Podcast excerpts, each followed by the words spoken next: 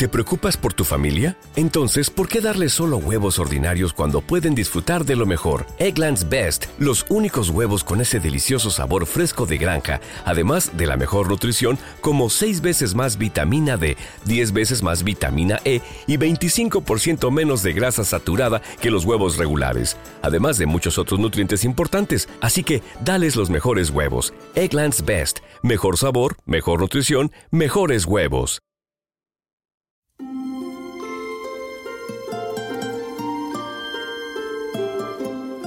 Bienvenido al episodio especial de Navidad de A Vueltas con la Historia. Hoy vamos a recorrer algunos de los aspectos más curiosos de nuestra historia. Estoy seguro de que muchos te resultarán familiares, pero siempre es buen momento para recordarlos. Así podrás sorprender a amigos y familiares en las cenas típicas de estas fechas tan señaladas. Pero antes de sumergirnos en el pasado, permíteme felicitarte en las Navidades y expresarte mi más sincero agradecimiento por tu apoyo al podcast. Desde lo más profundo de mi corazón deseo que tu 2024 esté repleto de salud, alegría y buena compañía. Espero que mi voz, junto con todo lo que compone este podcast, pueda ser parte de tu vida en este año que está a punto de empezar. Comenzamos. A vueltas con la historia. El podcast en el que exploraremos los momentos que forjaron nuestro mundo. Desde antiguas civilizaciones hasta las revoluciones modernas. Escucha cómo los personajes de épocas pasadas cobran vida al narrar sus vivencias en cada episodio. Déjate llevar en este viaje por el tiempo en A Vueltas con la Historia.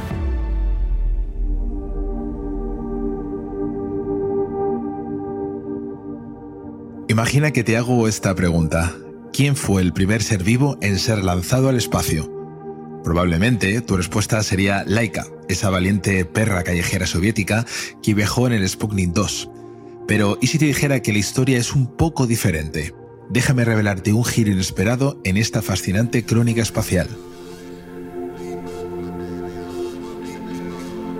En la narrativa popular de la carrera espacial, la perra Laika a menudo recibe el crédito como el primer ser vivo en orbitar la Tierra, sin embargo, esta historia eclipsa a los verdaderos pioneros del espacio, un pequeño grupo de moscas de la fruta.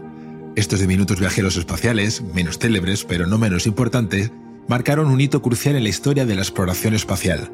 Corría el año 1947, una década antes del histórico viaje de Laika, cuando Estados Unidos lanzó un cohete V2 capturado de la Alemania nazi. En su interior se encontraba una pequeña cápsula habitada por moscas de la fruta. El propósito de este experimento era significativo, estudiar los efectos de la exposición a la radiación en altitudes elevadas en organismos vivos. Las moscas de la fruta fueron elegidas por su simplicidad genética y por la facilidad de observar en ellas los efectos de la mutación. El cohete alcanzó una altitud de aproximadamente 109 kilómetros, sobrepasando el límite del espacio exterior según la definición internacional. Tras un vuelo de solo unos minutos, el cohete retornó a la Tierra y las moscas de la fruta se recuperaron con vida. Análisis posteriores revelaron que habían sobrevivido no solo al lanzamiento y al viaje espacial, sino también a la reentrada y el aterrizaje. Este experimento demostró que los seres vivos podían soportar las condiciones extremas del espacio y la reentrada atmosférica, sentando las bases para futuros vuelos espaciales tripulados. Este pequeño pero significativo paso marcó el comienzo de la era espacial. Las moscas de la fruta, aunque no tan carismáticas como Laika o tan conocidas como los astronautas humanos que vendrían después fueron fundamentales para nuestro entendimiento del espacio y de cómo la vida terrestre podría adaptarse a él.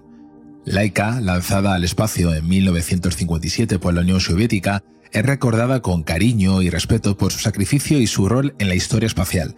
Pero es crucial recordar también a esas moscas de la fruta, los primeros seres terrestres que cruzaron el umbral del espacio, abriendo camino para todas las misiones espaciales que surgieron después.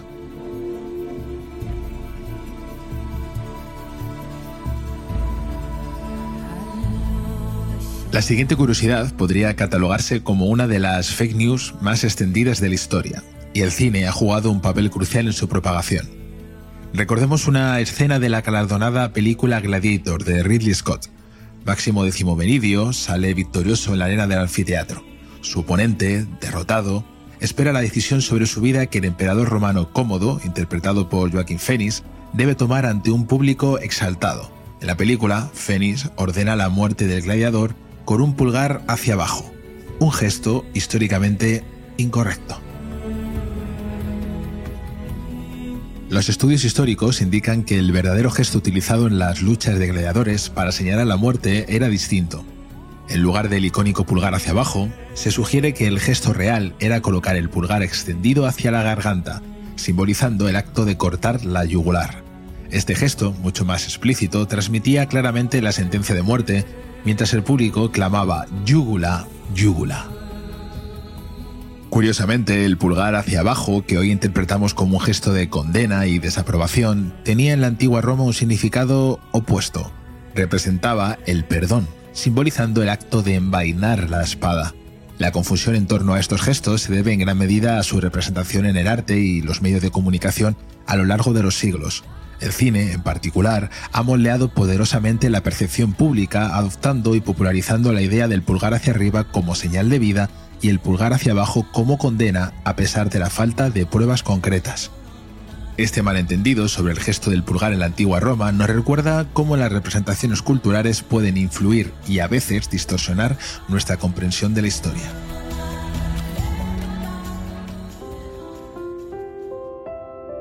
Antes de seguir adelante, quisiera tomarme un momento para hablar contigo. Si aún no te has suscrito a nuestro podcast en la plataforma desde donde nos escuchas, y si encuentras valor y disfrute en nuestro contenido, te animo a suscribirte. Así no te perderás ningún episodio y siempre estarás al día con nuestro último contenido. Además, te quiero invitar a apoyar nuestro trabajo de una manera muy especial. Convertirte en fan del podcast con una contribución simbólica desde tan solo 1,49 euros. Tu apoyo es fundamental para nosotros. Con tu aportación, por pequeña que sea, nos ayudas a continuar con esta labor que tanto nos apasiona y a seguir creando contenido que enriquezca tu día a día. Gracias de corazón por ser parte de nuestra comunidad y por considerar apoyarnos. Ahora continuemos con nuestra próxima curiosidad.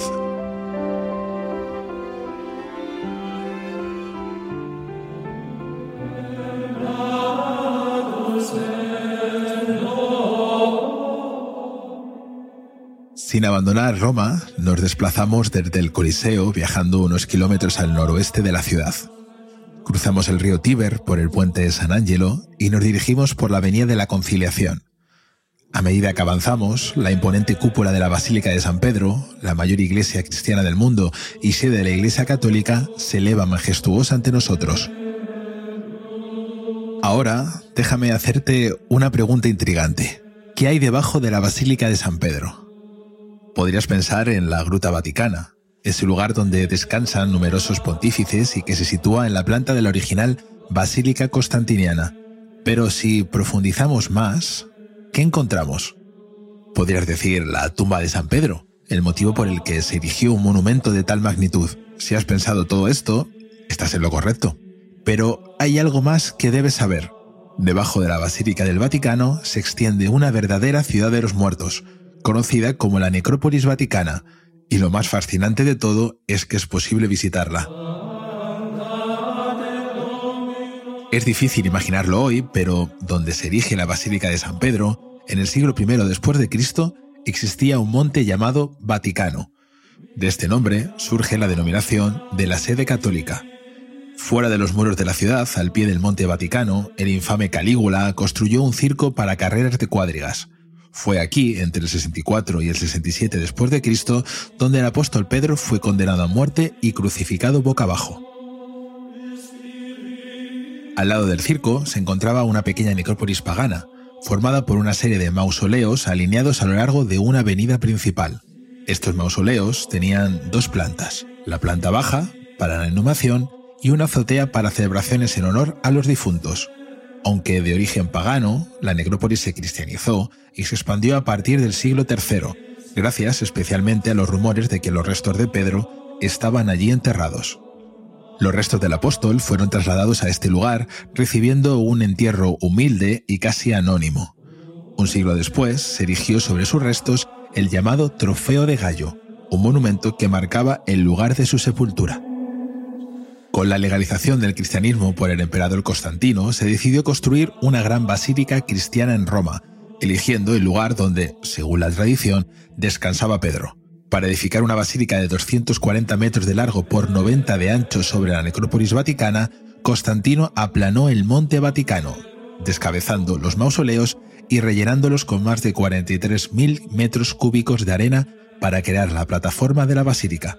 El trofeo de Gallo quedó enterrado por la Basílica Constantiniana y posteriormente por la construcción de la Basílica Renacentista. Sin embargo, sucesivos monumentos y altares dentro de la basílica señalan el lugar donde descansan estos restos. Pero, ¿es Pedro quien descansa bajo los muros de la basílica? Durante la Segunda Guerra Mundial, Pío XII inició en secreto excavaciones arqueológicas que revelaron la necrópolis y una tumba venerada, alineada con el altar mayor de la basílica. Diez años después del inicio de las excavaciones, Pío XII afirmó con certeza que se había encontrado la tumba del príncipe de los apóstoles. Tras muchos estudios e interpretaciones a lo largo de los años, creer que los restos de San Pedro están ahí es, como muchas cosas en la vida, cuestión de fe.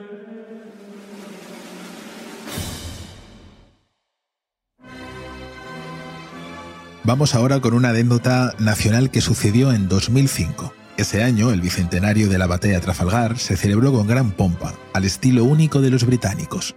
Esta batalla, acaecida el 21 de octubre de 1805, fue un enfrentamiento naval clave donde la Armada Británica, bajo el mando del almirante Lord Nelson, venció a las flotas combinadas de Francia y España en las guerras napoleónicas. La victoria en Trafalgar marcó un hito en la historia naval y es un símbolo de orgullo nacional en el Reino Unido. Para conmemorar este bicentenario se organizaron variados eventos en el Reino Unido, incluyendo ceremonias oficiales, exhibiciones y un desfile naval. Para este último, el Reino Unido invitó a varios países a enviar embarcaciones.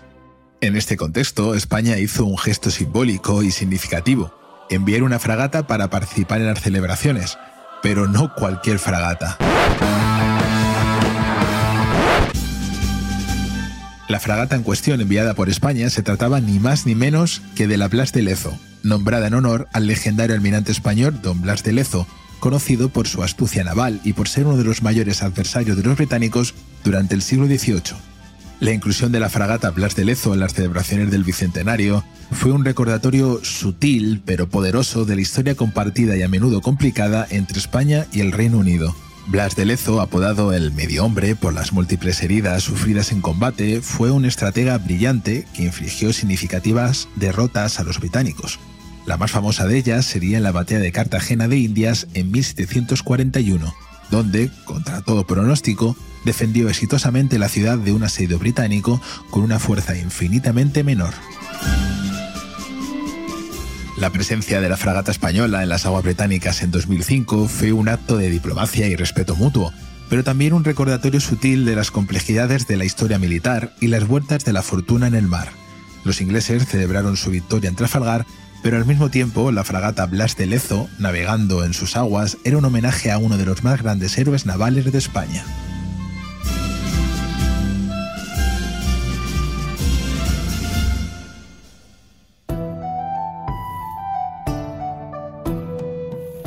Para concluir este episodio de Curiosidades, te lanzo una última interrogante. ¿Alguna vez te has preguntado de dónde surge la expresión poner la mesa? La expresión poner la mesa, tan común en nuestro día a día, esconde tras de sí una historia que se entrelaza con el desarrollo de las costumbres, la etiqueta y la cultura a lo largo de los siglos. Para explorar el origen de esta frase debemos retroceder en el tiempo a los días en que la forma de comer era radicalmente diferente a la actual. En la Edad Media, la hora de la comida era mucho más que simplemente alimentarse. Era un evento social y en las cortes y hogares acomodados, un despliegue de riqueza y etiqueta. Sin embargo, curiosamente, no existían mesas permanentes en los grandes salones. En su lugar se usaban tablas de madera grande y robusta que se colocaban sobre caballetes antes de las comidas. Estas tablas eran literalmente puestas en su lugar cada vez que se iba a comer. Una vez colocadas, estas mesas temporales se cubrían con manteles, a menudo elaborados y decorados, reflejando el estatus del anfitrión. La elección del mantel, junto con la manera en que se disponían los utensilios, platos y adornos sobre la mesa, era una manifestación de la etiqueta y la cortesía de la época. A medida que avanzábamos hacia el Renacimiento, el acto de poner la mesa se fue refinando.